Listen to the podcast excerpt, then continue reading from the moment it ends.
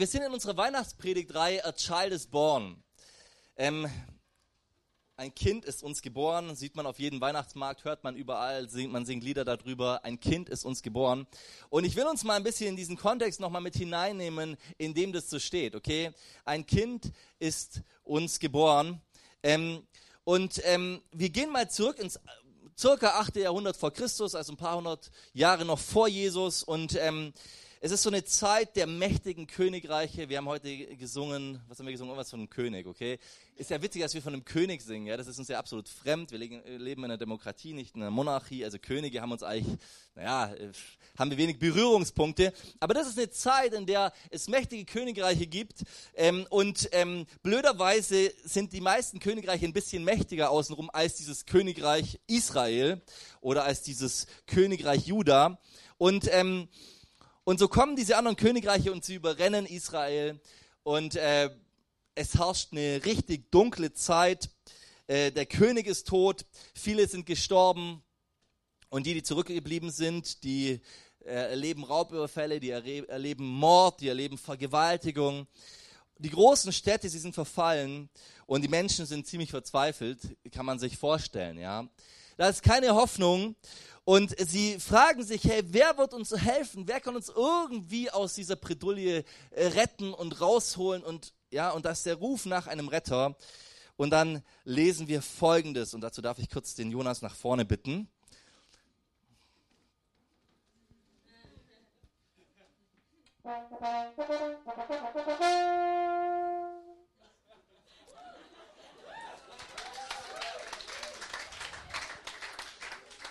Ein Kind ist uns geboren, ein Sohn uns gegeben und die Herrschaft ruht auf seiner Schulter und man nennt seinen Namen wunderbarer Ratgeber, starker Gott, Vater der Ewigkeit, Fürst des Friedens. Und dann heißt es noch weiter, groß ist die Herrschaft und der Friede wird kein Ende haben auf dem Thron Davids und über seinem Königreich, es zu festigen und zu stützen durch Recht und Gerechtigkeit von nun an bis in Ewigkeit. Yes. Hey, ein, ein neuer König ist geboren, also eine neue Hoffnung ist irgendwo geboren, ein Retter, ein Friedensbringer und da sind so große Sachen, die über diesen König gesagt werden. Aber überleg mal jetzt, du bist in dieser Zeit, was muss das in den Menschen ausgelöst haben, oder? Was muss es ausgelöst haben? Endlich wieder Hoffnung, endlich wieder Zukunft, endlich irgendwo so ein Lichtblick in dieser dunklen Zeit. Und ähm, und wenn wir das, das, Neue Testament lesen, dann merken wir dann, einige Jahrhunderte später, in Jesus ist dieser Retter, ist diese Zusage erfüllt worden. In Jesus an Weihnachten kam Gott in diese Welt, wurde geboren, wurde in eine Krippe gelegt, mit ein paar Eselchen drumherum, ein paar Schafen, ein paar Hirten und so. Ihr kennt ja das Ganze, ja, sehr romantisch, zumindest für uns. Ja, ich glaube, für, für Gott persönlich war das gar nicht so toll. Ja, also du wirst Mensch, du, wirst, du wirst da nackt in so eine Krippe gelegt von irgendwelchen Leuten, die du geschaffen hast, ist ein bisschen komisch, aber sei es mal drum, ja. Ähm, und du und ich, wir dürfen diese Erfüllung der, der, der Zusage Gottes hier, die dürfen wir, also die, die wir hier lesen, die dürfen wir heute erleben. Darin dürfen wir stehen, darin dürfen wir leben. Und das dürfen wir annehmen für uns. Okay, das gilt für uns, für uns, die wir hier sitzen, uns gilt diese Message. Und jetzt, mögen, jetzt mag die Zeit vielleicht gar nicht so dunkel sein, in der wir gerade leben. Es kommt ja auch immer darauf an, es ist ja sehr subjektiv. Der eine hat gerade eine total dunkle Zeit, der andere, dem geht es gerade gut. Der andere schaut in die Zukunft und denkt sich, oh, da kommt eine dunkle Zeit. Wie auch immer. Aber am Schluss steht da Jesus, dieses Licht, das in diese Welt kam ähm, und der all diese powervollen Eigenschaften hat. Und da werden so vier Eigenschaften in diesem Text genannt, die diesen Gott, äh, die Jesus charakterisieren. Und die erste Eigenschaft, über die hat Silas vor zwei Wochen geredet, die, oder vor, vor zwei Wochen, ja. Wunderbarer Ratgeber steht da. Jesus ist dieser wunderbare Ratgeber. Er ist der, der, der Pläne hat für unser Leben, der unsere Zukunft kennt, der die Übersicht hat, der weiß, was kommt, für den es keine Überraschungen gibt, der uns lenkt, der uns leitet. Er ist der wunderbare Ratgeber in deinem Leben. So letzte Woche hat Gary darüber geredet, über diesen, über diesen Titel oder über diesen Namen starker Gott. Und dass Gott, dass Jesus diese, die Macht hat, als dieser starke Gott, dass er die Macht hat, unsere Lebensstürme zu stillen und einzugreifen in unser Leben, egal was das Problem ist. Und dann heißt es von, die, von, diesem, von diesem Jesus, er ist der ewige Vater. Und es heißt von ihm, er ist der Fürst des Friedens. Und ich darf heute über die dritte Zusage sprechen, die wir in Jesus haben, nämlich Jesus als der ewige Vater. Jesus als der, stellt sich vor oder wird vorgestellt als der ewige Vater. So, die, die mich kennen, ich habe eine Tochter, sie heißt Malia. Sie ist jetzt zehn Monate alt, aber ich kann mich noch gut erinnern, so, das, daran kann sich wahrscheinlich jeder Vater erinnern, äh, an den Tag äh, im Kreissaal, okay, wo, wo du ins Krankenhaus fährst und ist alles so ein bisschen Chaos, ja, und, und deine Frau, äh, man ist total beim, ja, es ist auch so Kind, so keine Ahnung, was auf dich zukommt und du bist total nervös, so, wir fahren ins Krankenhaus, ähm, und dann ist da die Ärztin und so und, ja, und das ist eine krasse Situation, und ich kann mich noch erinnern, wisst ihr, dann, dann, das ging dann alles ziemlich schnell in dem Fall bei uns. Ja, das war schön, es ging alles ziemlich schnell und die Ärztin sagt so, hey, ich, ich fühle da schon Haare. Ja. Und dann wusste ich, wow, krass, jetzt gleich wird das so ein neues, haariges Kind. Anscheinend, ja, manche haben ja auch eine Glatze, also das hat anscheinend hat Haare, ja. Wird, werden wir gleich zu dritt sein, nicht mehr zwei, sondern drei. Unvorstellbar. Und du bist schon irgendwo dran und irgendwie noch nicht, ja. Verrückte, verrückte, verrückter Moment so.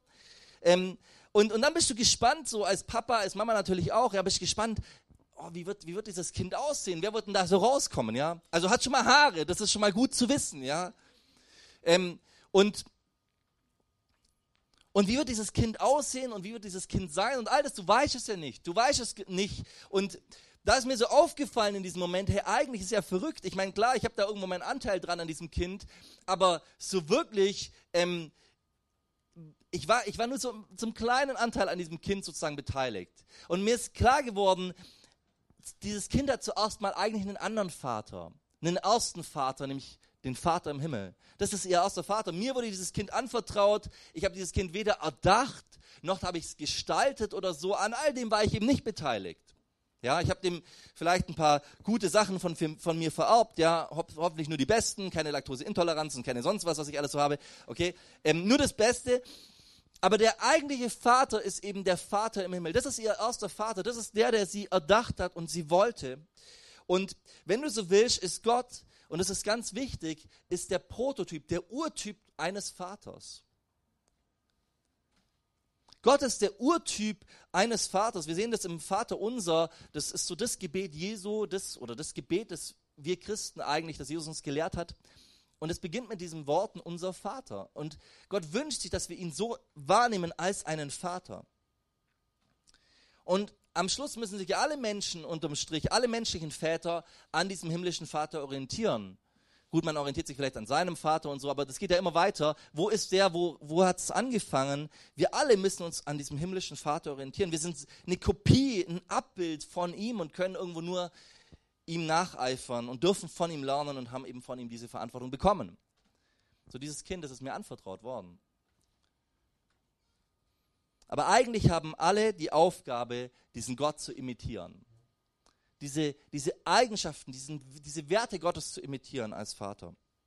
Und wenn du so willst, ist ein Vater eine Art natürlicher Vermittler zwischen Gott und dir. Ja, dein Vater ist ein natürlicher Vermittler irgendwo. Er soll göttliche Werte vermitteln, göttliche Wahrheiten irgendwo vermitteln. Ja. Wie verhält man sich? Wie denkt man? Und so weiter. Und ich glaube, je nachdem, ähm, manche, wenn sie an ihren Vater denken, haben da total gute Gefühle, weil der Vater, der war voll liebevoll und war verständnisvoll und hatte viel Zeit. Manche haben vielleicht eher gemischte Gefühle, der Papa war sehr streng manchmal und war wenig zu Hause oder so.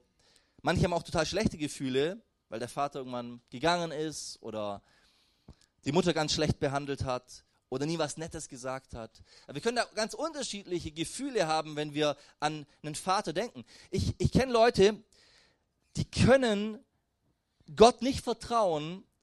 Und wenn du da ein bisschen tiefer gräbst, dann merkst du, das Problem ist, die, diese Beziehung zu ihrem Vater, weil der Vater irgendwo nicht vertrauensvoll, vertrauenserweckend war, weil der Vater oft ähm, irgendwo das Vertrauen missbraucht hat dieses Kindes. Deshalb ist es so schwer, Gott zu vertrauen.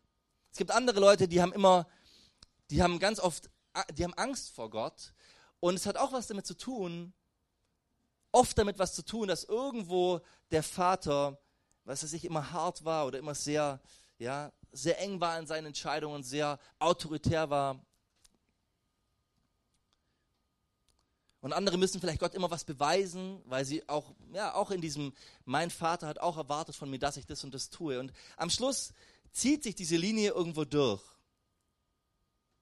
Es gibt so ein Gutachten vom FBI aus dem Jahr 2005. Die haben so die ganzen 17 Amokläufe, die bis dahin so an den Schulen passiert sind, haben sie so diese Amokläufer ähm, analysiert, wenn du so willst, diese Schützen. Und sie haben festgestellt, die haben alle eine Gemeinsamkeit. Sie haben alle ein Problem mit ihrem Vater. Das haben sie alle gemeinsam. Und ähm, ein ehemaliger NFL-Profi, Bill Glass, der hat 36 Jahre lang Gefängnisarbeit gemacht. Und er sagt, er war einmal am Vatertag oder einen Tag vor Vatertag war er ähm, im Gefängnis, hat drei Jungs besucht. Und er fragt sie nacheinander so, hey, wird dein, wird dein Dad morgen da sein? Und der erste sagt, nein, mein Vater ist im Knast. Und er fragt den nächsten, wird dein Dad morgen da sein? Der sagt auch, mein Vater ist im Knast. So, er fragt den dritten und der dritte sagt, nein, mein Vater wird nicht da sein, aber mein Vater ist total toll und der hat alles für mich gemacht und so und, und, und ja, der ist einfach Hammer. Ähm, der ist jetzt seit neun Monaten aus dem Knast wieder draußen und, und, der, und der, dieser Bill, er merkt, hey, irgendwie ist da eine Spannung in der Luft, ja, und er, er fragt ein bisschen weiter und er fragt, hey, wie oft war dein Dad denn schon da, seitdem er jetzt aus dem Knast draußen ist? Und der Kerl sagt, noch nie war er da. Und dieser Bill fragt, ja, wie, ähm, wie weit wohnt denn dein Vater entfernt? Und er sagt, ja, der wohnt in Durham, das sind zwei Stunden. So in Amerika zwei Stunden, das ist nichts, kann ich dir sagen. Ja. Ich habe eine Geschichte gelesen von einem Mann, er heißt Joachim Gerhard. Und Joachim Gerhard ist ein erfolgreicher Geschäftsmann Joachim Gerhard wohnt da bei Kassel in der Nähe, er hat ein Haus mit Swimmingpool, er besitzt mehrere Immobilien, er gehört sozusagen zu, irgendwo zu einer gehobenen Mittelschicht. Ja? Ähm, und Joachim Gerhard hat zwei Söhne und auch die wachsen eben bei ihm auf, sie machen beide Abi und ähm, sind im Fußballverein und der erste geht nach Berlin zum Studieren, studiert Schauspielerei und bald danach kommt der nächste und studiert Fotografie. Sie haben es dann nicht beendet, haben dann, sind dann dafür beim, beim, in der Firma bei, seinem Dad, ein, bei ihrem Dad wieder eingestiegen, haben da mitgearbeitet. Aber irgendwann haben die beiden ähm, neue Freunde gehabt und, ähm, und sind dann zum Islam konvertiert und sind sehr strenge Muslime geworden. Und nicht nur strenge Muslime, sondern sind radikale Islamisten schlussendlich geworden. Ja, der Vater hatte erstmal keinen Verdacht geschöpft, weil er hat so ein bisschen die Freunde kennengelernt und fand die irgendwo doch noch ganz gemäßigt so und hat sich dann auch keinen Kopf gemacht, als die Söhne irgendwann gefragt haben, nämlich 2014, gefragt haben, hey, können wir dein Auto mal ausleihen? Wir würden gerne nach Österreich fahren. Und er sagt, okay, nimmt mein Auto. Und sechs Wochen später melden sie sich wieder und sie sind nicht in Österreich, sondern sie sind in Syrien. Und sie kämpfen für den islamischen Staat. Übrigens wie tausende andere Leute, junge Leute aus dem Westen. Ähm, und ab diesem Moment hat der Vater ein Ziel. Er sagt, hey, ich hole meine Söhne zurück. Ich hole meine Söhne zurück. So, er fährt an die Grenze, an die türkisch-syrische Grenze. Er verhandelt mit, mit, ähm, mit ehemaligen IS-Kämpfern, mit Schleusern, mit Soldaten. Er redet mit Geheimdienstlern. Er, er fährt da immer wieder hin, immer wieder. Er weiß am Schluss gar nicht, wie oft es überhaupt war. Er gibt Zehntausende von Euro aus. Und trotzdem kommt er am Schluss irgendwo nicht weiter. Ja, er hat noch ein bisschen Kontakt zu seinen Söhnen und er lernt einen, er lernt einen ähm, ehemaligen Freund von seinen Söhnen kennen, der will raus aus Syrien und er hilft ihm beim Rauskommen, bezahlt für ihn und so weiter, lässt ihn da rausfahren auf Motorrädern und seine Söhne daraufhin sagen die, hey, du hast den, du hast uns verraten, du hast den IS verraten, wir lösen uns von dir los, wir wollen nichts mehr mit dir zu tun haben. Aber der Vater fährt weiter regelmäßig an die Grenze und sucht seine Söhne, hat dann auch irgendwann später ein Buch geschrieben, das hieß, ich hole euch zurück oder ich hole dich zurück. Und ähm, so mittlerweile sind vier Jahre vergangen, er hat von seinen Söhnen nichts mehr gehört, weiß nicht, wie es ihnen geht, weiß nicht, was los ist. Die, ähm, die Behörden sagen, hey, deine Söhne sind tot, aber dieser Mann, er sucht immer noch. Er sucht immer noch. Und was ich mir auch noch dachte bei dieser Geschichte, ich dachte mir, so viele Menschen sehen die, die heute noch in diesen Gebieten sind und sie sagen, kommt ja nicht nach Deutschland, oder? kommt ja nicht nach Deutschland, das sind Gefährder und so weiter. Aber er als Vater, er sieht es nicht, sondern, sondern er als Vater, er sieht, hey, das sind meine Söhne und ich habe sie lieb. Und, und egal, wo sie heute stehen, ich habe sie lieb. Und du kannst sagen, hey, dieser Vater ist verrückt oder er übertreibt oder was auch immer. Das werden wir nicht sagen. Warum nicht? Weil wir wissen, das ist das Herz eines Vaters. Oder? Das ist das echte Herz eines Vaters. Zumindest wenn er irgendwo die Prioritäten Gottes, die Prinzipien Gottes lebt. Und ich sage dir, das ist auch das, was Gott von einem menschlichen Vater erwartet. Bedingungslose Liebe. Und das ist, wie Gott imitiert werden will. Das ist, wie Gott imitiert werden will. Wie dieser Joachim Gerhard. Und Weihnachten, wenn du so willst, Weihnachten ist die Reise Gottes nach Syrien, um seine Kinder nach Hause zu holen. Das ist Weihnachten. In Jesus macht sich der ewige Vater auf die Suche nach uns. In Jesus macht er sich schwach, in Jesus macht er sich angreifbar und verletzbar. In Jesus demütigt er sich. In Jesus kommt er auf unsere Ebene. In Jesus kommt er uns nahe. Das ist Weihnachten. Das ist, was wir feiern an Weihnachten. Dass der ewige Vater auf die Suche gegangen ist nach uns. Und wenn ich da so drüber nachdenke, über den Titel oder über diesen Namen ewiger Vater und auch über das, was es konkret heißt, nämlich Weihnachten, kommen in diese Welt, weißt du, dann, dann dann glaube ich, da steckt hinter diesem Titel ewiger Vater, der hier angesprochen wird, steckt eine ganz wichtige Sache, nämlich, dass Gott dadurch sagen will, hey, wir, ihr könnt nicht zu weit weg sein von mir. Und wir können auch nicht zu unwürdig sein für diesen Gott. Das ist unmöglich. Wir können nicht zu unwürdig sein für diesen Gott. So in unserem Kopf ist oft so, da ist dieser gerechte Gott und dann spielen wir das auch oft gegeneinander aus. Er ist die Liebe, aber er ist auch gerecht und so. Und, ähm, und, und wir sehen diesen gerechten Gott und dann sehen wir auf der anderen Seite, äh, neben diesem großen, unantastbaren, gerechten Gott sehen wir uns Menschen und wenn wir ehrlich sind, doch oft sehr unwürdige Menschen und sehr schwache Menschen und wir kennen ja unsere Fehler und so weiter, ja, und dann, dann vergleichen wir das so und dann, und dann sehen wir unser Versagen und wir schauen so auf unsere Taten und wir denken, hey, dieser Gott, der, ja, da, da ist so viel zwischen mir und ihm und da ist so viel, was mich trennt. Ich glaube, deshalb haben auch Menschen im Laufe der Jahrhunderte immer, immer irgendwelche Mittler gehabt zwischen sich und Gott. Schon mal zum Beispiel, mir ist aufgefallen, ich meine, ich beschäftige mich viel mit Kirchen und so, ich, ich mag Geschichte. Und wenn ich in Kirchen gehe, du, du, am Schluss hat in der, im, im Mittelalter hatte fast, jede, äh, fast, jeder, fast jeder Ort oder, oder fast jede Sache hatte so ihren eigenen Heiligen. Da gibt es einen Heiligen für die Bergleute und für, für alles Mögliche, ja, für, jeden Lebensbereich irgendwo. Und so war das übrigens schon immer, seit es diese Welt gibt, dass Menschen irgendwo für jeden Bereich sich jemanden gesucht haben, der irgendwie über ihnen steht. Und zu dem sind sie gekommen. Aber aber irgendwo denken wir auch oft so, hey, wir brauchen so den großen Prediger oder den großen, der, wenn der, wenn der vielleicht für mich betet, wenn der für mich irgendwie Fürsprache einlegt, dann, dann ist es anders, weil ich bin ja nur dieser unwürdige kleine Mensch. Aber weißt du, in diesem Begriff ewiger Vater, da steckt eben mit drin, dass da kein Mittler gebraucht wird. Dass da niemand dazwischenstehen muss, sondern dass du angenommen bist, wertvoll bist, geliebt bist.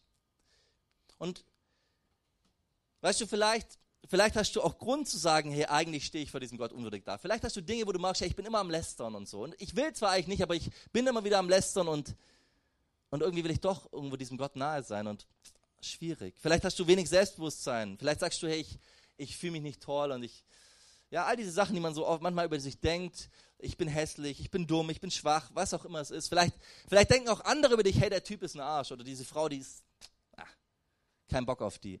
Und es gibt so viele Dinge, die andere über uns denken, die wir über uns denken. Aber da ist dieser Gott, der sich vorstellt als unser, als unser Vater, und der für uns eben nach Syrien gegangen ist, in Anführungszeichen, der für uns auf diese Welt gekommen ist, der sich für uns, der, der ein Verlangen hat nach uns. Und die Bibel sagt, dass Gott uns geliebt hat, als wir noch Sünder waren. Also es bedeutet, wenn du irgendwann eine Entscheidung getroffen hast, hey, ich will diesem Jesus gehören und nachfolgen. So.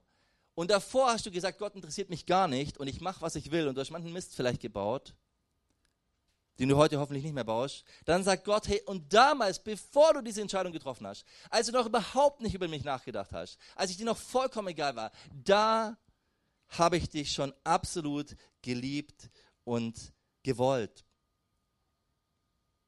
Und wenn es so ist, glauben wir dann wirklich, dann interessieren Gott diese Kleinigkeiten, die wir manchmal falsch machen? Glauben wir dann wirklich, dass das uns trennen kann, diese, diese kleinen Fehlerchen, die wir immer wieder begehen? Diese Dinge, wo wir so uns als unwürdig empfinden, hey nein, es trennt uns nicht. Das ist so ein bisschen wie wenn dieser Joachim Gerhard, wie wenn der irgendwann es schafft, seine Kinder findet und sie nach Hause bringt, ja, und dann meckern die einmal, weil das Essen nicht schmeckt und sagt, jetzt habe ich die Schnauze voll, verzieht euch nach Syrien. Ja? Er wäre absolut bescheuert. Versteht ihr? Die, der hat sie geliebt, als sie den größten Mist gemacht haben, als sie gar nichts mehr mit ihm zu tun haben wollten.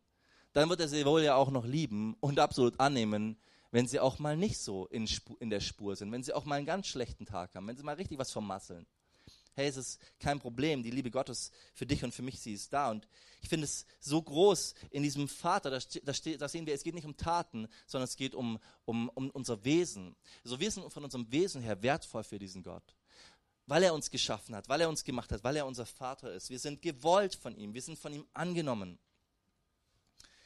So, wenn ich mir meine Tochter heute anschaue, ich meine, sie kann schon mehr als am ersten Tag, aber sind wir ehrlich, sie kann eigentlich noch gar nichts. Also, die, wär, die ist, vollkommen hilflos, wenn ich die jetzt einfach mal zwei Tage allein lassen würde.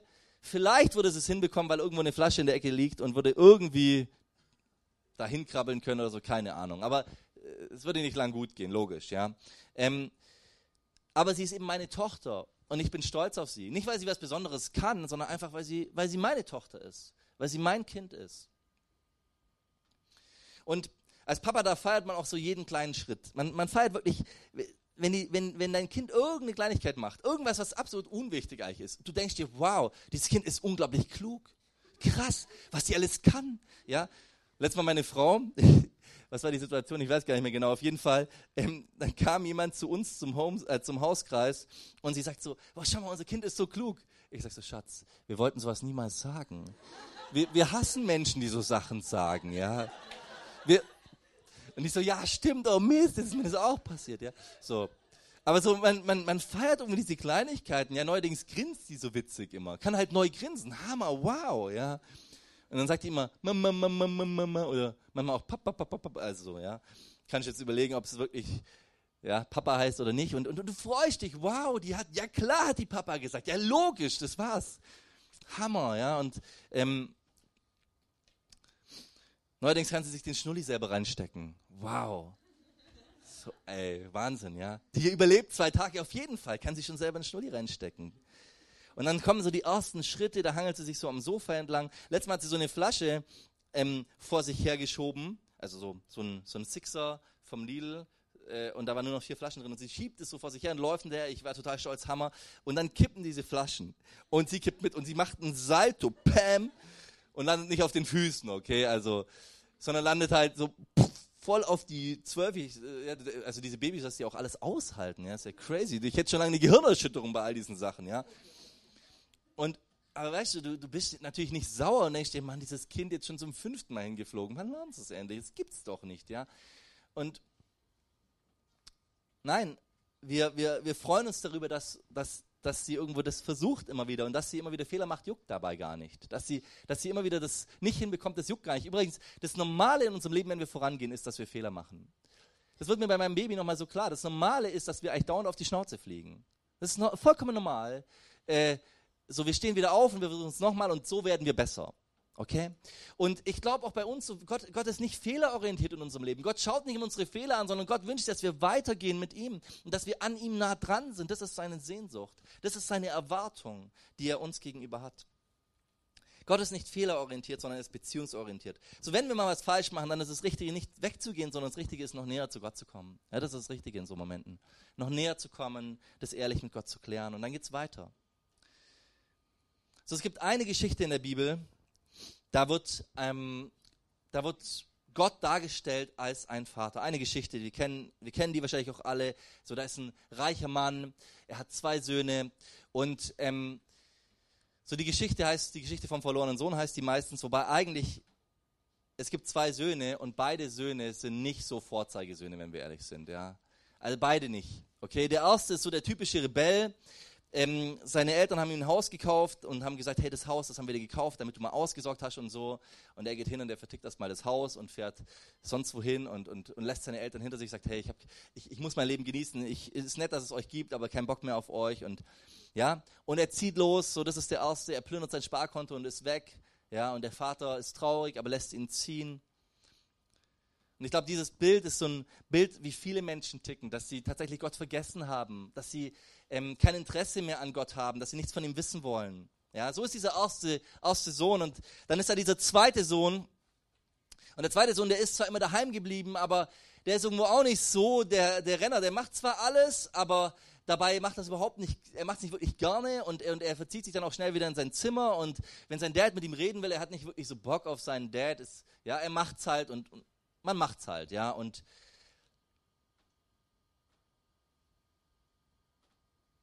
Und ich glaube, dieser zweite Sohn ist, wie viele Christen auch oft sind. Ja, man, klar, man, man ist schon gläubig, man, man, man glaubt schon an diesen Gott, aber so wirklich Lust haben auf diesen Gott, so wirklich Bock haben, mit ihm Zeit zu verbringen. Und dieses Geschenk, das er macht, nämlich, dass wir in seine Gegenwart kommen können, dass wir all diese Sachen, dass wir Freiheit erleben in ihm, dass wir Friede erleben in ihm, dass wir vergeben können in ihm, all das nehmen wir nicht in Anspruch.